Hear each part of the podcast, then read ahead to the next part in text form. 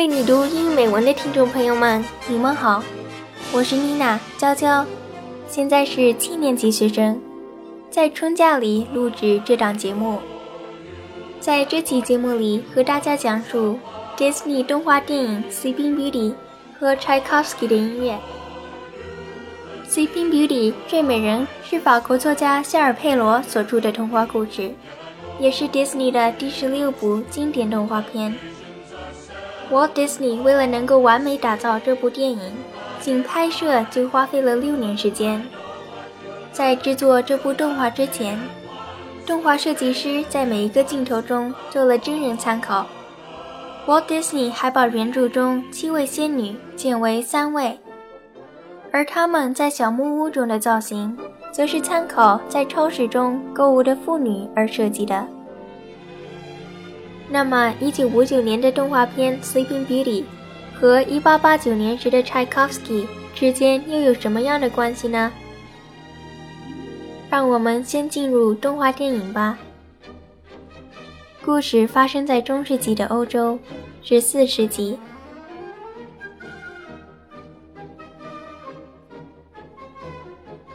King Stephen and his queen have been blessed with the birth of a daughter, Princess Aurora.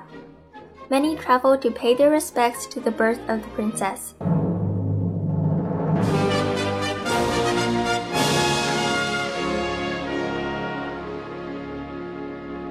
Also in attendance are the three good fairies, Flora, Fauna, and Merryweather. Each has come to bestow a gift on the princess. Flora gives the gift of beauty, Fauna the gift of song. However, before Merryweather can bestow her gift, a gale wind blows through the great hall, signifying the arrival of Maleficent, a sorceress from the Forbidden Mountain. Upset over not having been invited, Maleficent casts a spell, promising that once Aurora turns 16, she'll prick her finger on the spindle of a spinning wheel and die. Merryweather uses her gift to weaken Maleficent's spell. Through her gift, Aurora will not die, but fall asleep until kissed by her true love. Even so, King Stefan still is fearful and orders every spinning wheel in the kingdom to be burned. The three then persuade the king and queen that they will hide their daughter until she turns 16 and take her to an abandoned woodcutter's cottage. The years pass by, and as Aurora's 16th birthday approaches, Maleficent's mood is foul in that her minions have only been searching for a baby for the last 16 years not realizing that Aurora would grow up. After punishing her minions, Maleficent sends her crow to find the princess.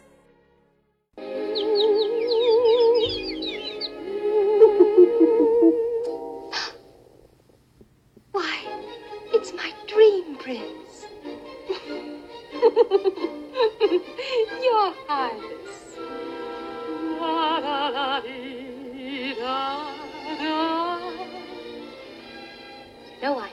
Not supposed to speak to strangers. But we've met before. I know you. One day, Prince Philip, who has been riding through the forest on his horse, finds the princess, though neither knows that they are their betrothed. The princess is enchanted by the young man, but remembering how the fairies told her not to talk to strangers, runs away. However, she does tell the prince where she lives. What's your name?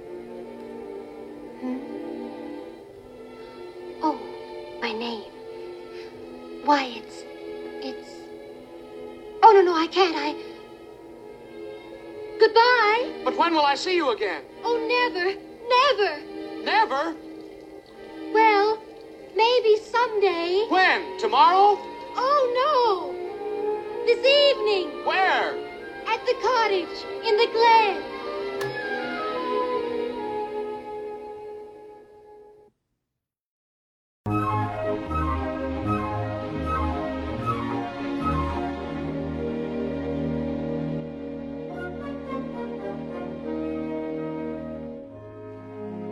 Briar Rose returns to the cottage and excitedly she explains how she met someone in the forest, whom she is in love with. It is then that the fairies reveal who they really are, and that she is betrothed to Prince Philip. During all this, none of them have noticed Maleficent's raven, hearing through a window. Back at King Stefan's castle, Philip grandly tells his father about the peasant girl he met in the woods and hopes to marry. Hubert is upset at these turn of events and tries to persuade his son to remember his betrothal. But Philip rides back to the forest and to the cottage. In the meantime, the three fairies have brought Aurora back to the castle through a secret entrance.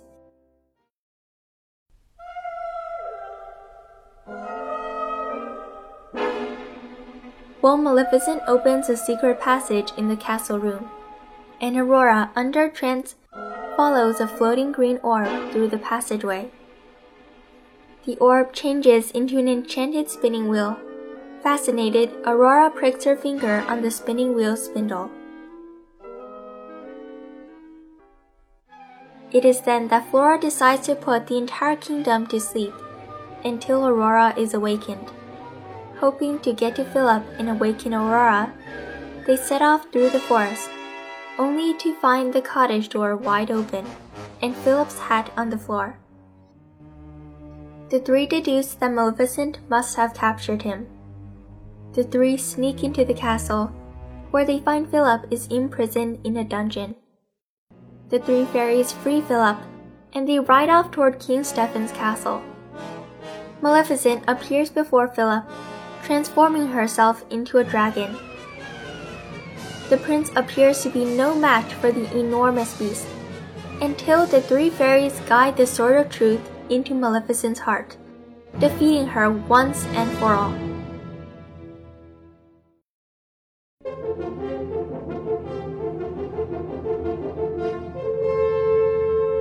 With evil vanquished, Philip is led to the sleeping Aurora's bedside, and his kiss awakens her and the entire kingdom. The two then share dance as their parents and the three fairies watch. 故事到这里就进了尾声。每一个童话故事里，总有着关于爱情、生死这些关乎一生命的伟大主题，而在最后总是衬托出一个完美的结局。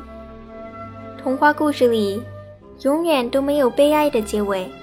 因为主人公内心怀揣着善良与爱，总能以各种不可预期的方式化解困境，将故事变得美好。向善之人易得福，这是每一个写童话故事人的初衷。我们每个人都需要为自己撰写一部美丽的童话，沉淀童话里的精华，转身成为童话中的主角。相信生活中的挫折只是故事里的一个个情节。不忘初心的你，在追逐梦想的同时，永远怀揣一颗明亮而洁净的心。背起行囊，触着清风和流水前行，一部美好的童话人生将为你而开启。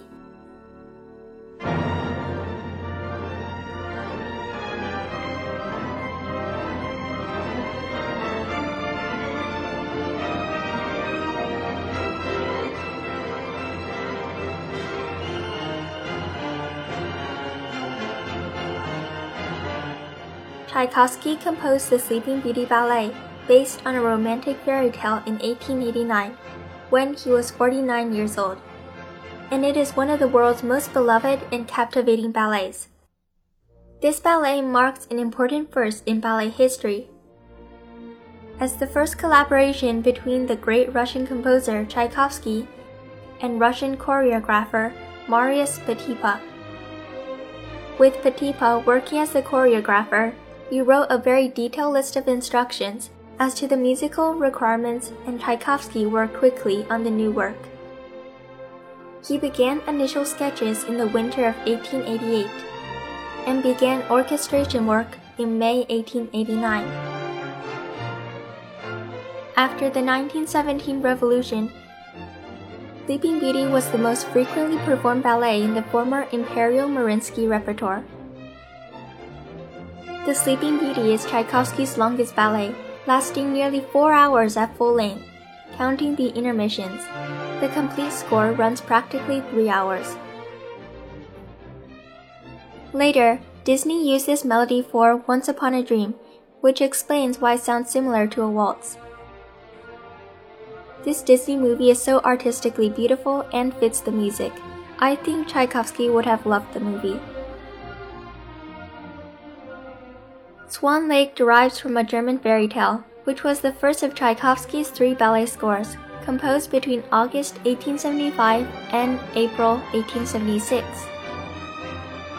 Tchaikovsky composed the Nutcracker during four months in 1891. A large part of the ballet was written at sea on a journey from Europe to the United States. The world's most popular ballets based on a romantic fairy tale, Swan Lake, Sleeping Beauty, and The Nutcracker, that opened a golden age of Russian ballet. Today, it's an honor to be here because of Tom and Jerry, Disney Sleeping Beauty, ballet performances, etc. Thus showing that while watching movies and dance, we were taught to appreciate classical music. Sleeping Beauty 是 Tchaikovsky 作曲的最长的芭蕾舞剧。 全场舞蹈约四个小时，包括中场休息时间。乐曲大约长达三个小时。Disney 将其中的一首旋律用于《Once Upon a Dream》，这也解释了为什么会听起来如此华尔兹的原因。Disney 电影的艺术魅力如此之大，也和它适当的采用了众多经典音乐有关。其中包括柴可夫斯基的乐曲。相信柴可夫斯基也会喜欢这部 Disney 动画电影。今天，无论你是观看 Disney 的 Tom and Jerry，还是 Disney 的 Sleeping Beauty，或欣赏芭蕾等，你都会因为听到剧中熟悉的乐曲而感到荣幸。因为在观看这些电影和舞蹈的同时。也教会了我们如何去欣赏古典音乐。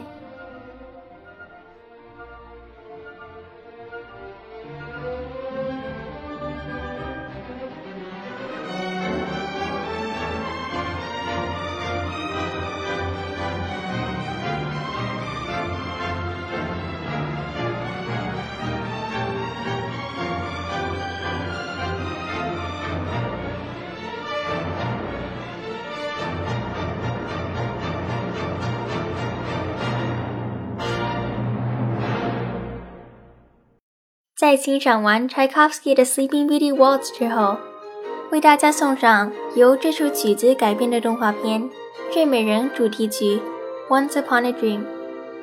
我是娇娇，这里是为你读英语美文节目，在我的歌声中向你说再见。